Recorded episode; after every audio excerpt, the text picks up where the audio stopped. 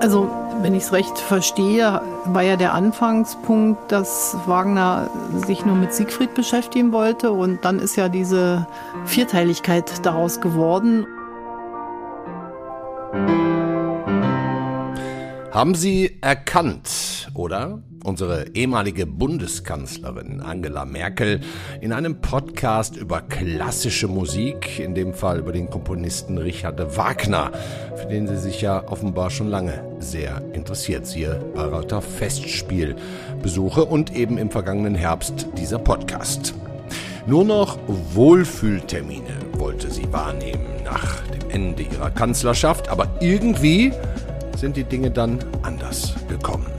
Wladimir Putin, der enge Partner der Regierung Merkel und klar vorher auch schon der Regierung Schröder, er hat nicht nur haufenweise Geld für russisches Gas von uns, von Deutschland bekommen, sondern auch noch eine Abhängigkeit erschaffen, von der er dachte, ja, ich kann easy und nahezu ungestraft erst die Krim angreifen und dann eben auch die Ukraine. Diesen Trugschluss baden wir nun alle zusammen aus. Aber wie gehen wir mit diesen Entscheidungen, mit diesem Erbe um? Merkels Erbe.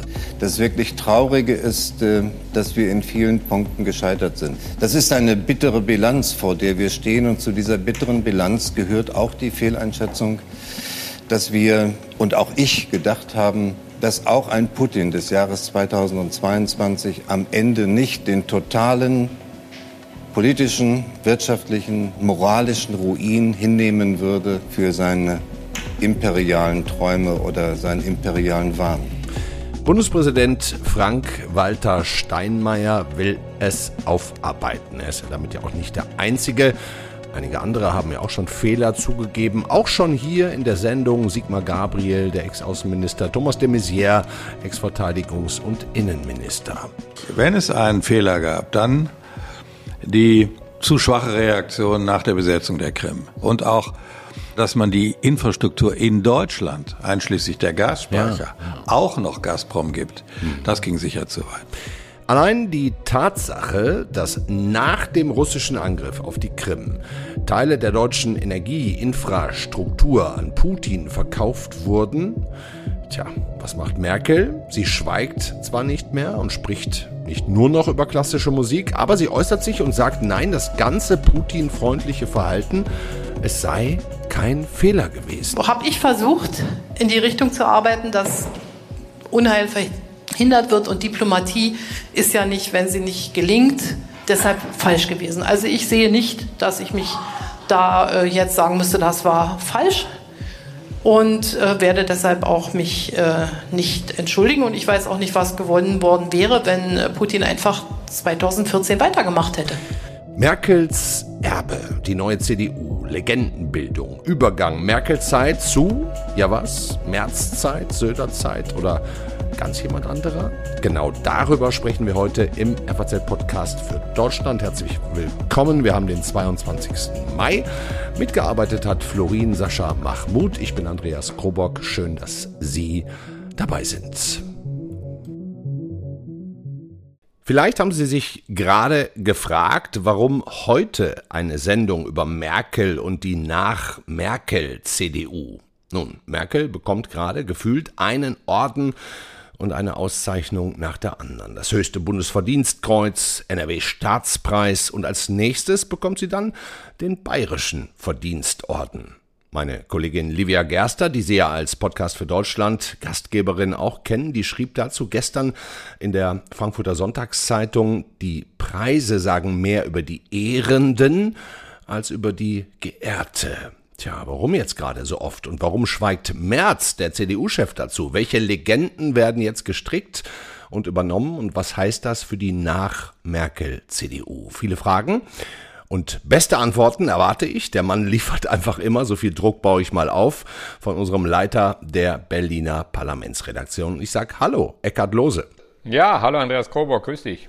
Eckart, ich verrate mal ein kleines FAZ-Geheimnis. Manche Kollegen hier bei uns im Haus, die werden nur mit ihren Kürzeln in der Zeitung auch angesprochen. Bei dir ist das so. Sag uns deins. Elo. Elo, genau. Es ist, lieber Elo, verrate uns, wenn du weißt oder es weißt, warum Merkel gerade einen Orden, einen Preis nach dem anderen bekommt. Ja, die Häufung ist natürlich tatsächlich spannend. Das äh, muss man sich nicht so vorstellen, dass das innerhalb von wenigen Tagen oder gar Wochen abgestimmt ist. Die meisten dieser Orden, du hast sie ja schon genannt, das ist die höchste Auszeichnung, die der Bundespräsident äh, an einen inländischen zu Ehrenden vergeben kann, der nordrhein-westfälische Staatspreis, auch der bayerische. Sowas geht natürlich mit langem Vorlauf. Also wir hören zum Beispiel, dass die jüngste Ehrung, nämlich die durch Herrn Wüst, den ähm, Ministerpräsidenten von Nordrhein-Westfalen, äh, schon im vorigen Jahr beschlossen worden sei. Aber dann braucht es natürlich so ein bisschen Zeit, äh, bis es soweit ist, mhm. bis zum Beispiel eine Gelegenheit da ist, wo Frau Merkel mal in Düsseldorf ist. So und deswegen ähm, war das jetzt. Aber tatsächlich sehr interessant, nachdem der Bundespräsident den Aufschlag gemacht hat, ähm, kommen jetzt mehrere Preise hinterher und man fragt sich, Komm, wir, lass uns mal durchgehen einmal kurz. Bundesverdienstkreuz. Ist es die höchste deutsche Ehrung, die man bekommen kann? Wer hatte die vorher schon? Ja, also in der Form, in der Frank-Walter Steinmeier, Klammer auf SPD, äh, wenn auch derzeit ruhende Parteimitgliedschaft, Klammer zu, Frau Merkel äh, diesen Orden verliehen hat, ähm, ist, äh, hat vorher, haben das nur Konrad Adenauer und Helmut Kohl bekommen. Also, ähm, sie kann ansonsten nur an ausländische Personen eine noch höhere ähm, Auszeichnung verliehen werden. Also für Frau Merkel schon ein sehr ein sehr hoher Orden. Ähm Aber was, denk, was denkt sich Steinmeier dabei? Was gibt's da irgendeinen Plan noch dahinter, den wir nicht kennen? Also natürlich offiziell immer nur, die Frau hat Großes geleistet äh, für Deutschland, andere Kanzler haben das auch bekommen ähm, und insofern hat sie es sich verdient. Aber es gibt natürlich immer auch, ähm, sagen wir mal, zweite oder dritte Gedanken und ähm, Frank-Walter Steinmeier äh, ist ja nun ziemlich in die Defensive geraten. Äh, mit dem russischen Angriffskrieg wird ja ähm, weniger auf den aktiven Bundespräsidenten geguckt, als vielmehr auf den früheren Außenminister, ähm, der ähm, in der, in der Russlandpolitik ja nun nicht gerade zu denen gehörten, die Putin klein gemacht haben, sondern die äh, auch eine Russlandpolitik gemacht haben, ähm, einschließlich der Befürwortung der ähm, Gasleitung Nord Stream 2, die zu viel Kritik ja. geführt hat. Steinmeier hat guten Grund, ähm, was Positives zu machen und dann klemmt er sich an Merkel. Äh, zum einen, weil äh, er natürlich damit auch sich ein bisschen ehrt mit diesem Preis gleich mit. Zum anderen, weil er sagt, naja, ich war damals ja nicht allein als Außenminister. Ich erinnere noch mal dran, da war ja auch noch eine Kanzlerin für die deutsche Außenpolitik verantwortlich. Das dürfte so eine Mischkalkulation gewesen sein. Ja. Und dann jetzt als nächstes der NRW-Staatspreis letzte Woche. Ähm, damit haben wir zwei richtig dicke Auszeichnungen. Die, diese in NRW, die wurde jetzt äh, vom äh, CDU-Ministerpräsidenten in Nordrhein-Westfalen Hendrik Wüst verliehen. Was für ein Move ist das, Elo? Das ist natürlich wieder ein ganz anderes. Also jetzt ähm, habe es eben schon angedeutet, die Vorbereitung dafür und die Planung dafür gab es äh, offenbar schon im vorigen Jahr. Ist also schon äh, etliche Zeit her, dass Wüst das entschieden hat. Termin war dann eben jetzt, auch weil man geguckt hat, dass die Kanzlerin in der Gegend war und ähm, nicht zweimal anreisen musste für andere Termine. Sie hat jetzt auch ein, das, das Flutgebiet besucht nochmal. Also das war einer der Gründe. Passte schön kurz hinter den äh, Steinmeier-Orden, für den es ja auch viel Kritik gab. Viele Menschen, die gesagt haben, naja, ob sie das wirklich verdient hat, da sind wir anderer Meinung. Jetzt kommt Wüst.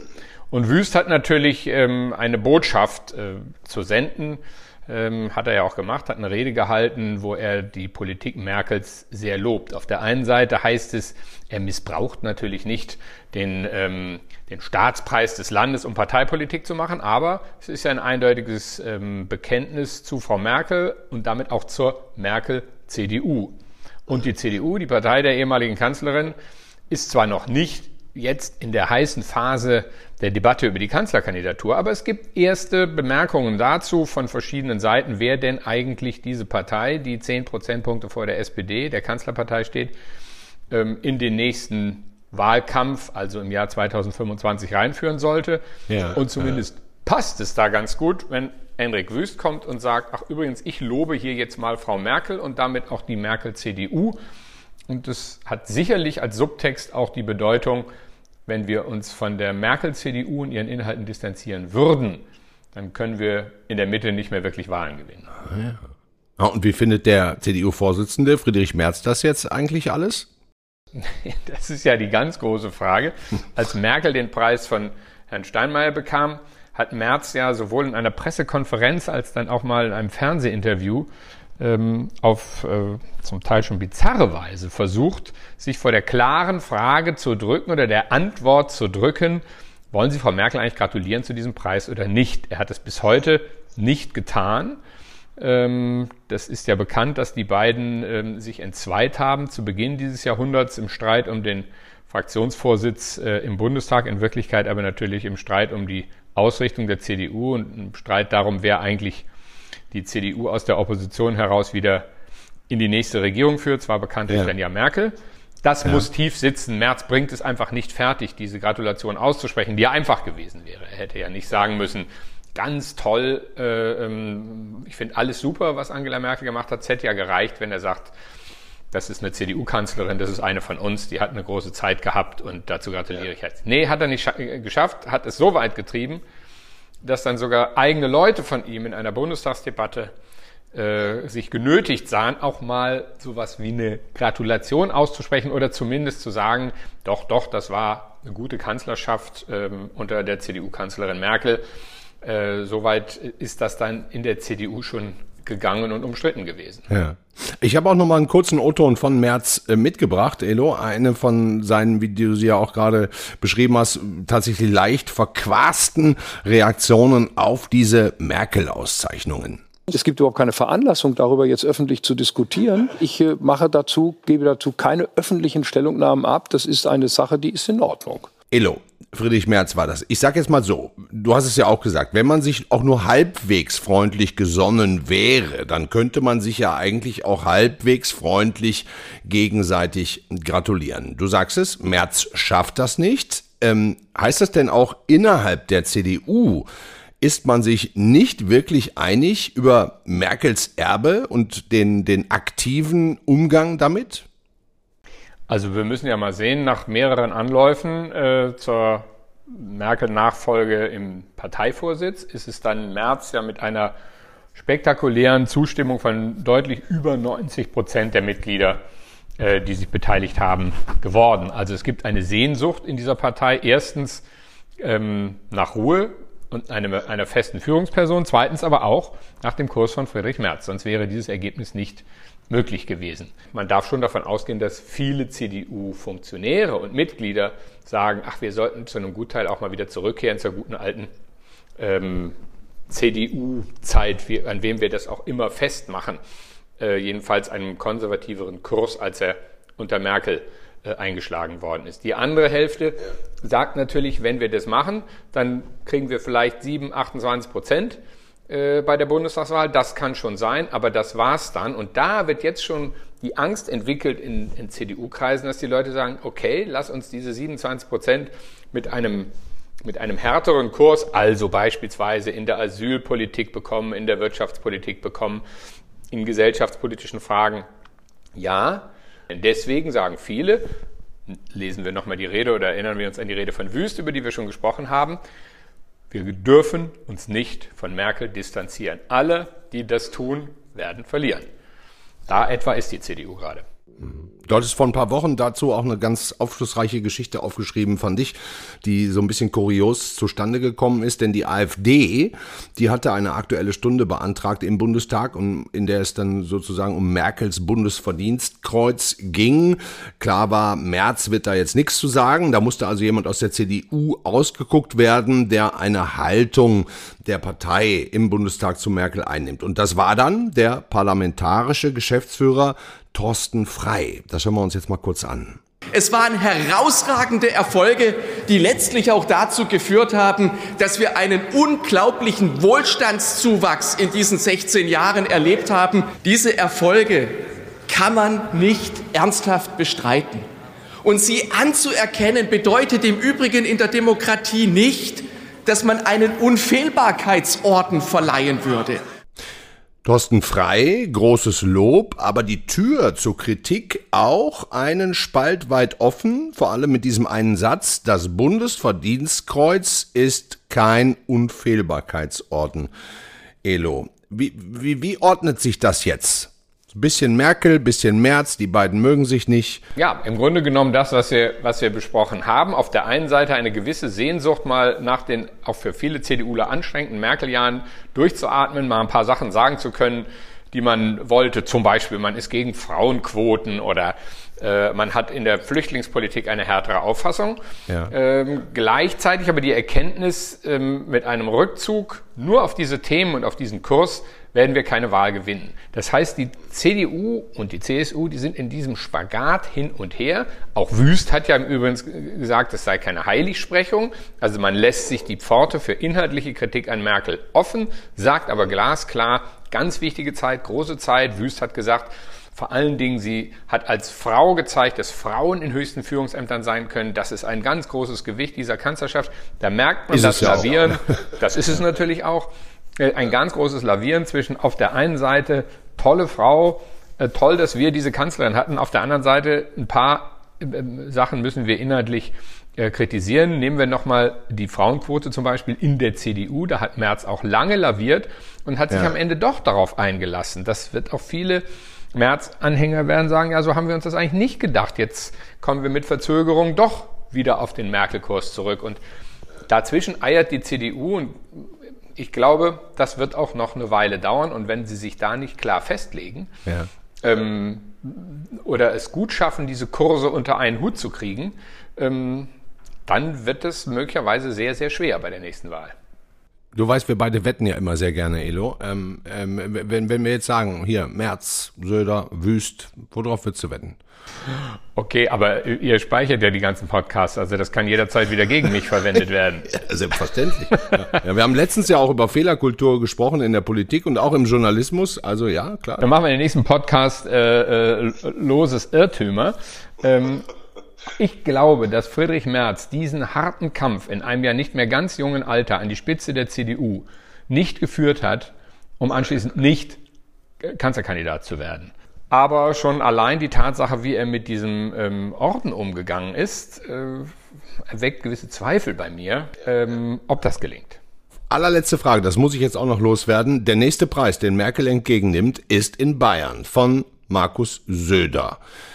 Was hat es denn damit noch auf sich? Vielleicht kann man damit auch dann schließen. Söder hat ja seine ganze Politik zwischen brutaler Kritik an Merkel, Flüchtlingspolitik beispielsweise, Absolut. bis hin zu äh, ähm, engstem Einvernehmen äh, äh, mit ihr. Sie, er saß immer neben ihr in der Corona-Pandemie. Er hat bei den Ministerpräsidentenkonferenzen immer die Nähe gesucht, das gemeinsame Bild. Also Söder schwankt auch hin und her zwischen der Erkenntnis, ähm, ohne Merkels Linie, also CDU-Politik der Mitte, geht es nicht.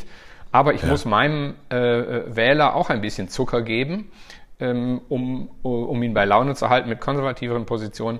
Aber das ist einerseits etwas, das beherrscht der Markus Söder. Auf der anderen Seite, siehe Kanzlerkandidatur, äh, ist ihm da auch schon manches Versuchslabor in die Luft geflogen ähm, mit entsprechenden Folgen für, für ihn und, und die Union. Ja. Kein leichtes also, Merkels Erbe. Nee. Dankeschön, lieber Eckhard Lose. Herzliche Grüße in die Berliner FAZ Parlamentsredaktion und bis bald. Sehr gern. Andreas, bis bald. Tschüss.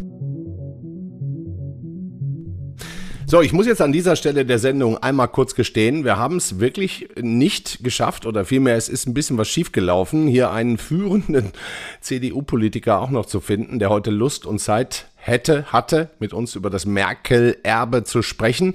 Aber ich sage Ihnen was, macht nichts, sind wir heute mal ein bisschen kürzer haben Sie ein bisschen mehr Zeit fürs schöne Wetter, wobei kann man ja auch draußen hören, und schließen unsere Post-Merkel-CDU-Sendung mit der Kollegin Helene Bobrowski aus unserer Politikredaktion. Sie erinnern sich vielleicht an die Sendung vor ziemlich genau einem Monat über Fehlerkultur in der Politik. Bobrowski hat ein viel beachtetes und diskutiertes Buch darüber geschrieben, Die Fehlbaren im Deutschen Taschenbuchverlag. Ja, und jetzt ist sie nochmal bei uns. Grüß dich, Helene.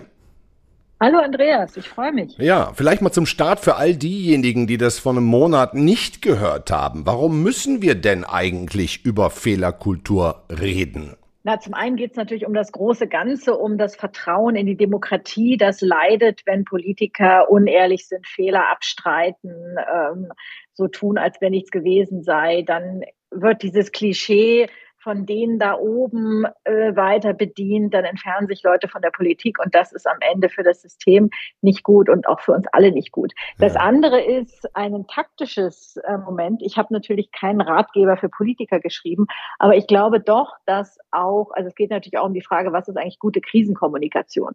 Und da meine ich, dass sich in der Gesellschaft was verändert, dass es eine stärkere Sehnsucht gibt nach ähm, ja, Authentizität und Ehrlichkeit und dass es insofern auch für Politiker sich auszahlen kann, jedenfalls wenn man es gut macht, ähm, nicht mehr in diese Auszahlen kann, aber nicht ähm, muss. nicht muss, weil ja. es ist auch oft schiefgelaufen, aber ja. es kann sich auszahlen. Nee, und, und jedenfalls ist es, glaube ich, gefährlich, in diese alten Muster zu verfallen von Vertuschen, Verschleiern, weil wir am Ende seit Watergate wissen, um, ähm, it's the cover-up. Ja. ja. es ist das Vertuschen, worüber man Der Umgang mit dem stolpert. Fehler, ne? das ist der meistens schlimmer Umgang als der Fehler. Fehler an sich. Genau. Ja. So ist es. So, und dann haben wir jetzt heutzutage solche wie zu Beginn in der Sendung auch schon gehört, Steinmeier, de Maizière, Gabriel, die allesamt sagen, klar, mit Einschränkungen, aber ja, war schon falsch, wie wir äh, mit Russland umgegangen sind, wie wir Putin umgarnt haben. Und dann gibt's Merkel, da hören wir nichts. Mhm. Ja, beziehungsweise da hören wir genau das Gegenteil, dass sie sagt, nein, es war kein Fehler und Interessant war ja insbesondere ihre kürzliche getätigte Aussage auf der Buchmesse, wo sie ja gefragt wurde explizit, warum es ihr so schwer falle, äh, von einem Fehler zu reden, gerade wo man doch sagt, Frauen seien in, tendenziell selbstkritischer und so weiter als, als, als Männer. Und ihr Satz ist sehr interessant. Sie sagt, ähm, ich weiß ehrlich gesagt nicht, ob es eine befriedende Funktion hat, wenn ich jetzt sage, was ich nicht denke, einfach nur damit ich jetzt einen Fehler zugebe. Also so hat sie es äh, wörtlich gesagt. Und wo, mich hat dieser Satz wirklich staunend zurückgelassen, weil tatsächlich besteht Fehlerkultur natürlich nicht darin, einen Fehler zuzugeben, den man gar nicht ähm, selber als Fehler anerkennt, ja. ja Aber ja. das Schlimme ist ja nicht, dass sie diesen Satz nicht sagt, sondern das Schlimme ist ja, dass sie den Schritt davor nicht macht, zu erkennen, dass es ein Fehler war. Überhaupt ne? falsch so, Und, und, und also ehrlich gesagt, aus meiner Sicht ist ja diese interne Fehlerkultur viel wichtiger. Also sich einzugestehen, was falsch war, die richtigen Lehren daraus zu ziehen.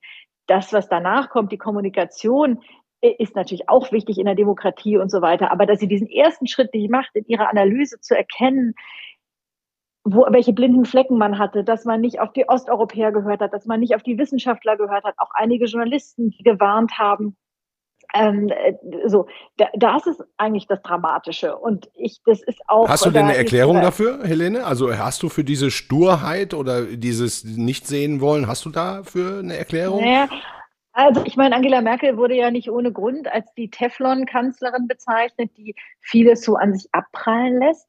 Vielleicht ist das aus ihrer Historie zu erklären, dass sie ja so viel ähm, ja nicht nur kritisiert, sondern regelrecht angefeindet wurde. Dieses ganze, ich sag nur Stichwort Zonenwachtel und all diese Dinge, oh Gott, die man ja. mit, äh, mit der man sie überzogen hat, dass sie ja mutmaßlich, so scheint es jedenfalls, ähm, irgendwann dicht gemacht hat und ähm, in, in gewisser Weise so ein Panzer um sich herum aufgebaut hat, sich nicht mehr großartig und ihre Politik nicht mehr ausreichend, würde ich sagen, zu erklären und eben auch nicht mehr wirklich zu rechtfertigen. Also sind ja all diese Worte, die einem einfallen, von alternativlos. Ähm, wenn wir jetzt uns irgendwie die Humanität in Frage stellen, ist das nicht mehr mein Land und so. Ja, also sehr ja. apodiktisch. Und sie hat offenbar, ähm, ist offenbar nicht gewillt, rückblickend ihre Politik, ihr Vermächtnis ähm, in Frage zu stellen und merkt in meinen Augen nicht, dass sie gerade damit ähm, ihr Vermächtnis ähm, ja recht, regelrecht eintrübt, dass viele Menschen sich enttäuscht abwenden und sagen, hm. äh, eine tolle Kanzlerin, aber jetzt hat sie äh, äh, ist sie so stur dass, äh, und und zeigt so wenig Einsicht, ähm, ja, dass, dass, dass das nicht nur jetzt mich, sondern was, wenn ich mich so umhöre, auch viele andere befremdet. Ja. Und damit sind wir wieder beim It's the Cover Up. Ne? Also jetzt der genau, Umgang damit der eigentlich schlechter genau, kein als. Vertuschen in dem Fall.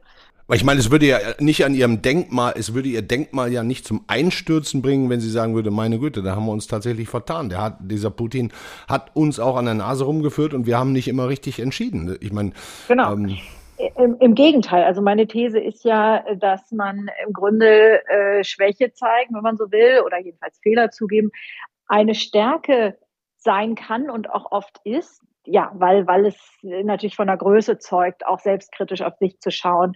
Und weil ich auch glaube, dass es so, so dass es eine Rechenschaftspflicht gibt von Politikern, ähm, sich zu erklären und ihre, ihre eigenen Handlungen auch rückblickend ähm, einzuordnen und äh, zu analysieren und nicht einfach zu sagen, ich rede darüber nicht, war kein Fehler, äh, äh, lasst mich in Ruhe. Ja, jetzt mal etwas salopp gesagt. Hm. So, insofern ist es, ist es ähm, enttäuschend. Hm, man hört auch aus ihrem ehemaligen Umfeld, dass, dass viele da anders denken, zumal sie ja jetzt alle Freiheiten hätte, hätte ja, ja. das zu tun. Ja, ja? so. Also anders als Steinmeier oder so, der noch im Amt ist, ähm, der äh, in gewisser Weise mehr Rücksicht nehmen muss, ist, könnte sie eigentlich frei aufspielen und, und sie tut es nicht. Also Chance verpasst so ein bisschen auch, kann man fast sagen. Ja, also für sie sicherlich. Ähm, für sie sicherlich und auch für das Land, weil ich glaube, dass ein Aufarbeitungsprozess ganz wichtig ist. Nicht nur, ähm, weil man das irgendwie in der Demokratie tun muss, Fehler aufzuarbeiten, sondern auch, weil das natürlich auch wegweisend für die Zukunft sein muss. Ja, also die Frage, wie gehen wir mit autoritären Regimen um? Mhm bei denen, mit denen wir in irgendeiner Weise eine wirtschaftliche Verflechtung haben. Ja, was ist, was sind wirtschaftliche Interessen im Gegensatz zu politischen Interessen? Gibt es ein Primat des Politischen? Wie weit geht das? Und das sind alles Fragen, die sich jetzt auch mit Blick auf China stellen. Ja. Und wenn man diese Russlandpolitik eine gründliche, gute Aufarbeitung gehört, glaube ich, dazu. Ähm, und, und solche Fragen zu analysieren, gehört dazu, um dieselben Fehler in Zukunft nicht, nicht mehr zu machen. Ja. Danke dir sehr, liebe Helene Bubrowski. Beste Grüße nach Berlin. Schönen Montagabend. Danke dir, Andreas.